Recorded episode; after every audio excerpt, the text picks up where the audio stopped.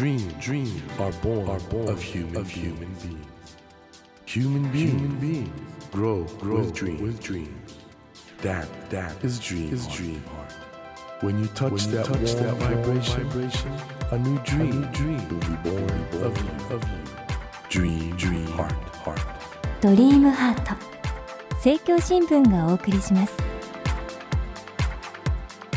皆さんこんばんは森健翔ですこの番組は日本そして世界で挑戦をテーマにチャレンジしている方々をゲストにお迎えしその方の挑戦にそして夢に迫っていきます。さあ本日お迎えしたお客様は Change.org の日本版代表ハリス鈴木恵美さんです。この Change.org なんですけどもアメリカを中心に今世界的に広がりを見せているオンライン署名サービスのサイトなんですね。その日本版のサイトが2012年8月に立ち上がり署名を集めることで世界は変えられるをテーマに活動されています。今夜はハリス鈴木恵美さんに Change.org の具体的な活動の話はもちろん署名を集めることで世界は変えられるとはどういうことなのかまたこのサイトとどう出会ったのかなどお話を伺っていきたいと思います。ろしくお願いしますよろしくお願いします。えー、っとお名前なんて呼びましょうか？私はエミが一番いいんですけど、エミでよろしいですか？はいエミ。さんあの日本版代表ということなんですけど今おいくつですか？三十歳です。若い1983年生まれなんで。若い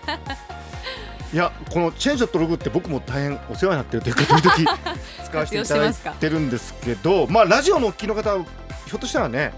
まだ知らないよって方もいらっしゃるかもしれないんで。これどういうサイトなんですか？一言でまとめるとネットで署名を集めるサイトです。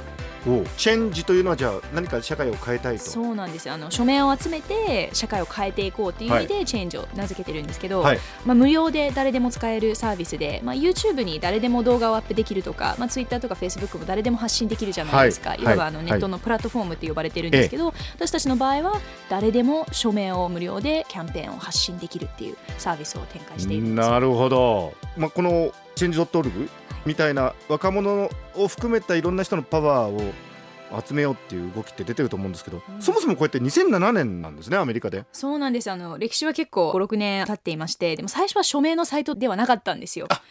違うんですか？そうなんですよ。長い進化を経てやっと署名のサイトになったのがチェンジの歴史で。もともとファウンダーの方がベン・ラトレーさんというスタンフォード大学の学生で、はい。彼はずっとウォール・ストリートで働きたいというなぜか金融に対するその キャリアの夢を抱いてたんですけど、ある日弟が家族にカミングアウトしたんですね。僕はゲイだっていうことで、はいはいはい。あのその時に一番僕がずっと傷ついていたのはその性的マイノリティに対する差別を言う人は、うん。まあ、ある意味そういう偏見があるのはしょうがないのかもしれないんだけど自分の家族が全くそういう人のために声を上げないアクションを取らないっていうのが一番僕は傷ついたんだよっていうことを言われたんですね。傍観者的というか何もしないでただ見てる人たちということですね。あの別に悪いとも言わないよ、うん。良いとも言わない普通はい。に沈黙をしている家族がいたのが一番僕は傷ついたんだよっていうことを弟に告げられて彼はいや僕は一体何をしていたんだと。スタンフォードで結構友達と社会問題のこととかいろいろ議論はするんですけど、うん。全くそれがアクションにつながっていなくてものすごい罪悪感に駆られたと彼は話していて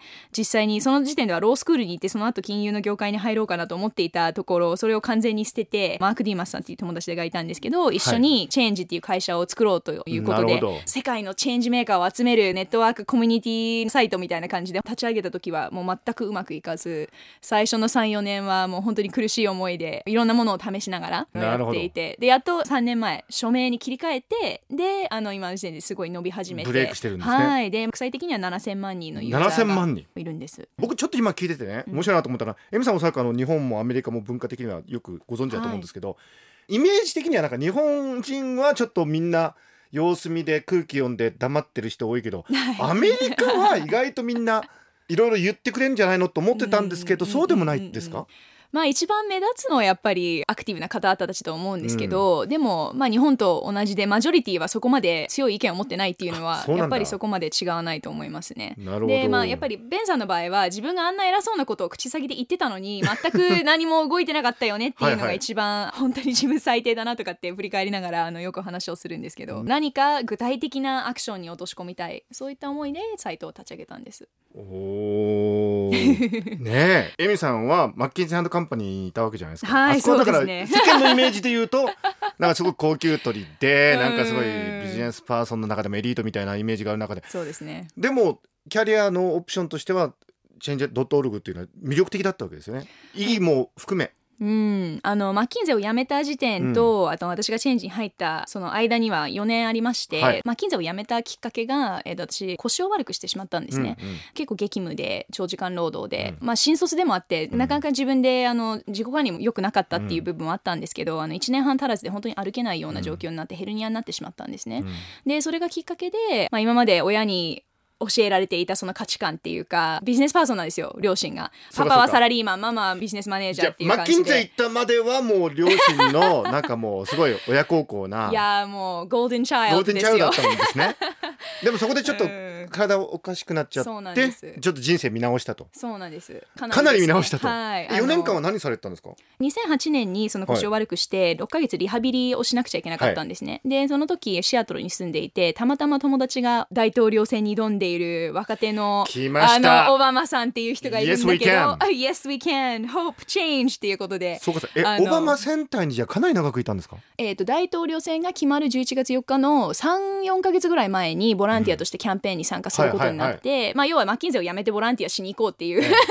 決断をして、まあ、親にはかなり反対されたんですけどその本当に歴史に残えるあのお2008年のキャンペーンを共和党支経持者？験しました。いやいやそんなことないです。そんなことない。んですけど、あのむしろそのノンポリですね。なるほどなるほど。はい。まあ、要はボランティアする時間あるなら勉強していい大学に入りなさいっていう日本にもそういう方多いんですよ。そうですよ。ハーフであのパパがアメリカ人なんですけど結構典型的な日本的な価値観の中で育って。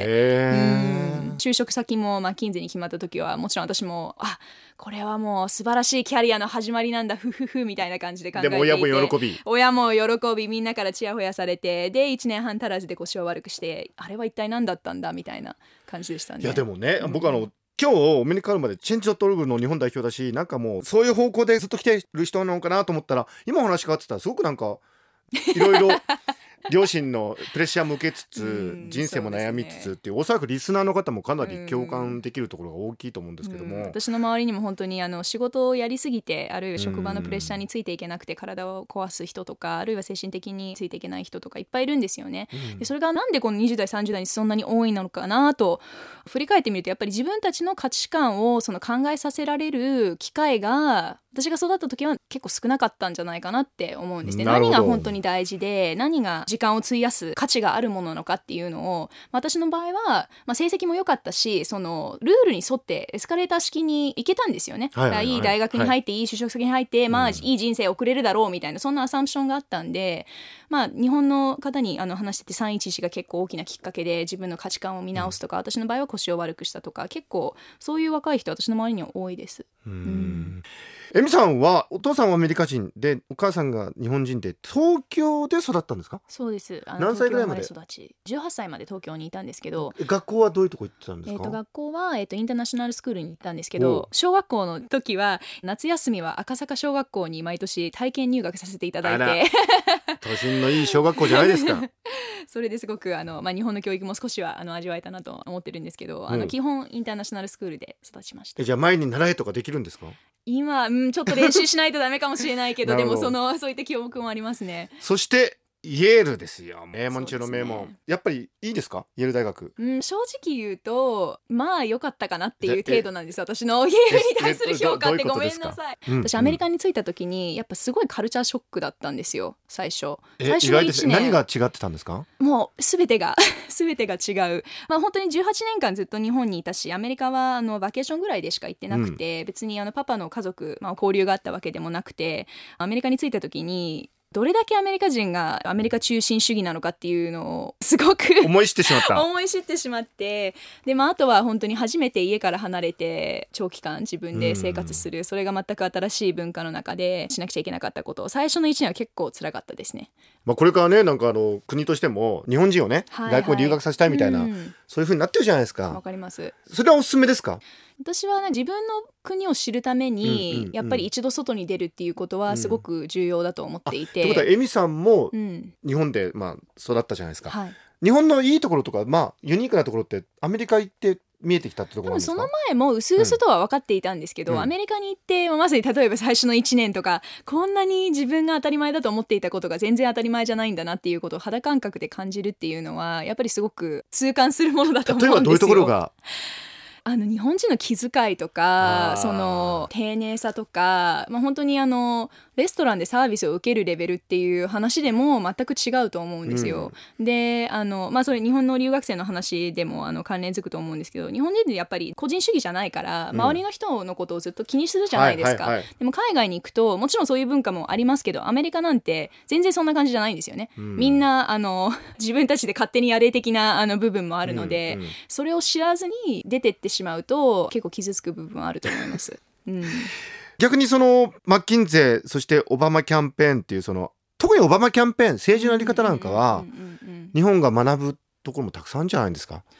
そうですね。サポーターの集め方とか。そうですね。まあその私が本業としてるこのチェンジのキャンペーンとかに関しては、アメリカの草の根運動ってやっぱりものすごいその権力の塊に立ち向かっていろんな権利を勝ち取らなくちゃいけなかったっていう歴史の国じゃないですか、はいアメリカって、はいだからそこから生まれた、まあ、いわばベストプラクティス、うん。あのいろんな戦略の考え方とか戦術とかっていうのは、日本のその民主主義にとっても重要だと思うし、うん。市民活動を盛り上げるはい。術としてはすごく有効だと思うんですけど、まあ、アメリカの政治をばっかりね日本に持ってきて輸入するのがいいのかっていうと全然そうではないと思ってますし、うんうん。あのむしろアメリカはあのお金にあふれた選挙の中で本当にお金のある人ばっかり声がでかいっていううん。現状、特にこの5年10年はそれが加速しているので、はい。なんかまあいい部分を取りつついらない部分はちゃんと切り捨てるっていうのはすごく重要な視点だと思ってます。うまあチェンジに関してはチェンジっていうのはオープンなプラットフォームで誰でもキャンペーンが立ち上げられる。で私がなんでこの仕事をやりたかったっていうと私がキャンペーンの内容を決めてるんじゃないんですよね。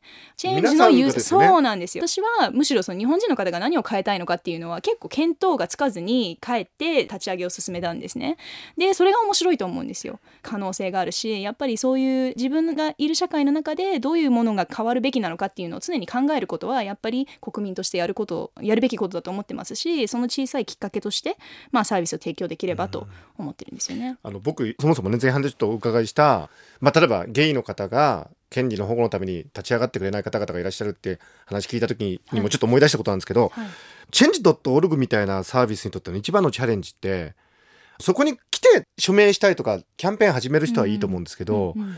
もう一切なんかそこに興味を持たない人ってたくさんいるじゃないですか。はいはいはい。でその人たちにいかに声をけ届けるかってすごく難しいし価値があることだと思うんですけど、わかります。それはどうすればいいんですかね？その無関心の壁をどう突き抜けるかっていう話ですよね。いろんな考え方あると思うんですけど、うんチェンジの場合はなるべく身近な問題から友達からの紹介うんで政治意識を芽生えさせようっていうアプローチだと思うんですね。ガツンと大きな広告を打つようなバジェットもないですしあくまでそのユーザー主導のキャンペーンを通してチェンジのユーザー層っていうのは増えていくんですね。もちろん大きなキャンペーンでテーマが国連に対してのものとか政府国政のものもありますけど案外一番数が多いのはお身近な問題なんですよ。例えばどんなもんですか？えー例えば大学の休学する時の学費をなくしてほしいとか。言えてる休学の時も学費取るもんね。そうなんですよ。それってでもおかしいじゃないですか。おかしいですよね。だってあの施設費とか取られるんですよ。施設使ってないのに。施設使ってないもんね。そうなんですよ。だからそういう小さいところからえーでもそれっておかしいよね。なんでそういう仕組みになってるんだろう。でそこから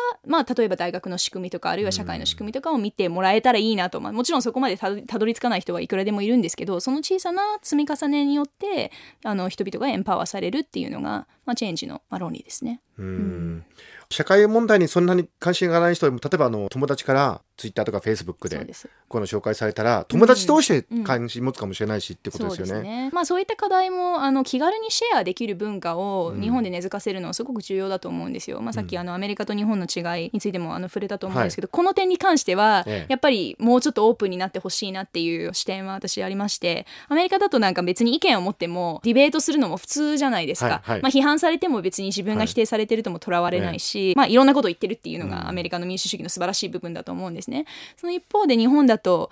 まあ、ちょっと政治的な色がついた話をするとなんか変な目で見られるとか、ツイッターで突っ込まれるとか、はいはい。なんでもっとその自分の意見を育てるような環境にできないのかなっていうのが、うん。それは変えたいなと私は思います。別にいいじゃん意見持ったって別にそれがパーフェクトじゃなくてもいいと思うしそれがええ常に進化しているっていうのも前提でみんなで議論していこうよっていう文化があるのはすごく重要だと思います。そういう文化を広げる媒体としてチェンジドットログがあるんだけど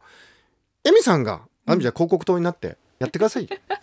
すごいなんか等身大っていうかね肩の力抜けてますね。うんそうですね。まあ肩の力入りすぎていた、まあ、近世時代からいろいろ学んだので。なるほど。まあでもチェンジドットログって非常に注目されてるサイトをねやってる方は自然体の方なんですよ皆さん。どうしてなのかってことについては来週聞いていただきましょうかね。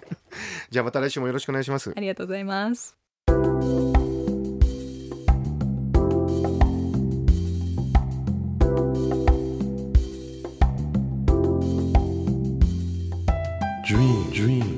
Can't be seen, can't be seen with the naked, eye. naked eye. But we sure can, sure live, can our live dreams. our dreams. Dream, dream heart is in you, is in you, and it will make, it will make a brand, a brand new, new you, you. Dream, dream heart. ドリームハート今夜お迎えしたお客様はオンライン署名サービス Change.org の日本版代表ハリス鈴木恵美さんでしたまあ私は本当初対面だったんですけどもねこの本当世界的に最先端のウェブサイトの日本版代表ってことでどんなバリバリのキャリアウーマンが来るのかと思ったら本当に普通の人の悩みとかそういうこともね持ってらっしゃる素敵な方でした。やはりあのキャリアの途中でちょっと働き方とかに疑問を持って方向転換してどうしようっていう時に自分に合った仕事に出会うというこの辺りなんかはね多くの方にも参考になったのではないかと思います。さてドリームハートのホームページでは皆様からのメッセージをお待ちしております。番組へのご意見など内容は何でも構いません。ホームページにあるメッセージフォームからお送りください。お待ちしています。さあ来週もハリス鈴木恵美さんにご登場いただきお話の続きを伺います。どうぞお聞き逃しなく。それではまた来週のこの時間にお会いしましょう。ドリームハート。お相手は森健一郎でした。ドリームハート。政教新聞がお送りしました。